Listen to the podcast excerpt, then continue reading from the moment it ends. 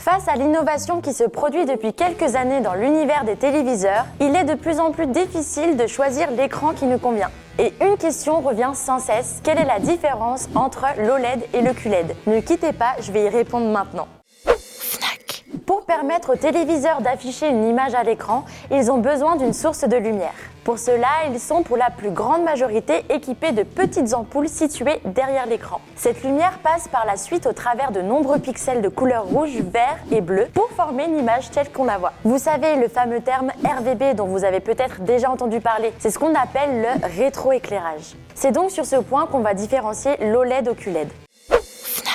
Le QLED signifie Quantum Light Emitting Diode, ce qui veut dire diode électrominiscence à point quantique. Il s'agissait en premier lieu d'un terme désigné par la marque Samsung pour qualifier un téléviseur possédant la technologie de boîte quantique. Désormais, cette technologie est utilisée par d'autres fabricants, notamment Sony avec le Triluminos et LG avec le NanoCell. Le QLED reprend le fonctionnement des téléviseurs LED qu'on retrouve en grande majorité sur le marché. Ils sont donc équipés d'un rétroéclairage avec des diodes permettant d'envoyer une source de lumière vers la dalle de l'écran, à la différence près qu'un téléviseur QLED intègre un composant supplémentaire. En effet, le QLED adopte en plus la boîte quantique que j'ai mentionnée plus tôt. Cette technologie se base sur l'utilisation de petits nanocristaux sensibles à la lumière.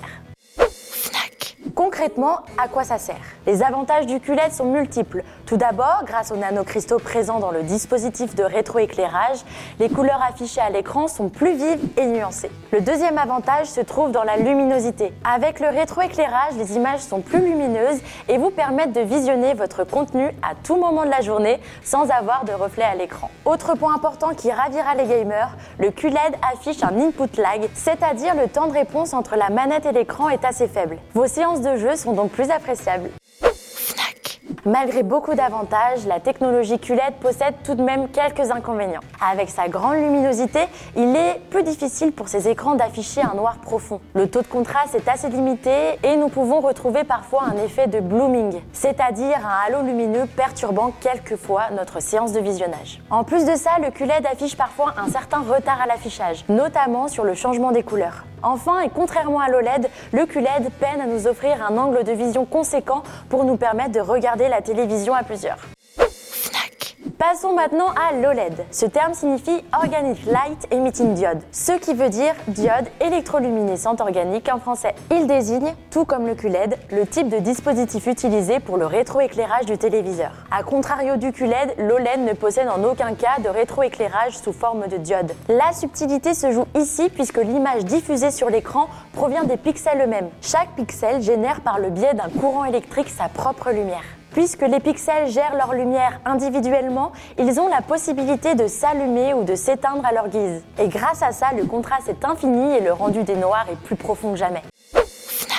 Mais quels sont les avantages de l'OLED Comme je l'ai mentionné, l'avantage majeur reste le taux de contraste infini et la profondeur des noirs exceptionnelle. Les écrans OLED sont également plus réactifs et dynamiques puisqu'ils sont capables de restituer des images avec des mouvements rapides sans perte de netteté. Enfin, et à contrario des QLED, l'OLED possède un angle de vision assez large pour permettre à toute la famille de visionner le film du dimanche soir.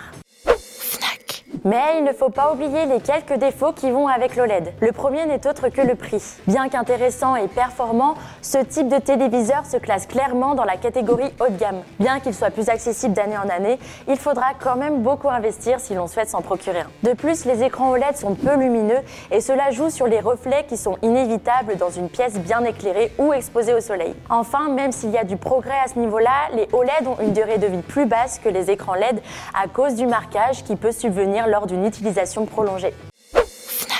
Vous l'aurez compris, suivant votre besoin, le choix d'un écran de téléviseur ne sera pas le même. Un écran QLED sera donc idéal pour les amateurs de sport ou pour les joueurs sur console au vu de ses couleurs vives et nuancées, ainsi que sa luminosité accrue. Et un écran OLED conviendra parfaitement aux cinéphiles ainsi qu'aux amateurs de séries grâce à la profondeur des noirs et au niveau de détail qu'il transmet. Et maintenant que vous connaissez les différences entre les deux, n'ayez plus de doute et passez à l'achat.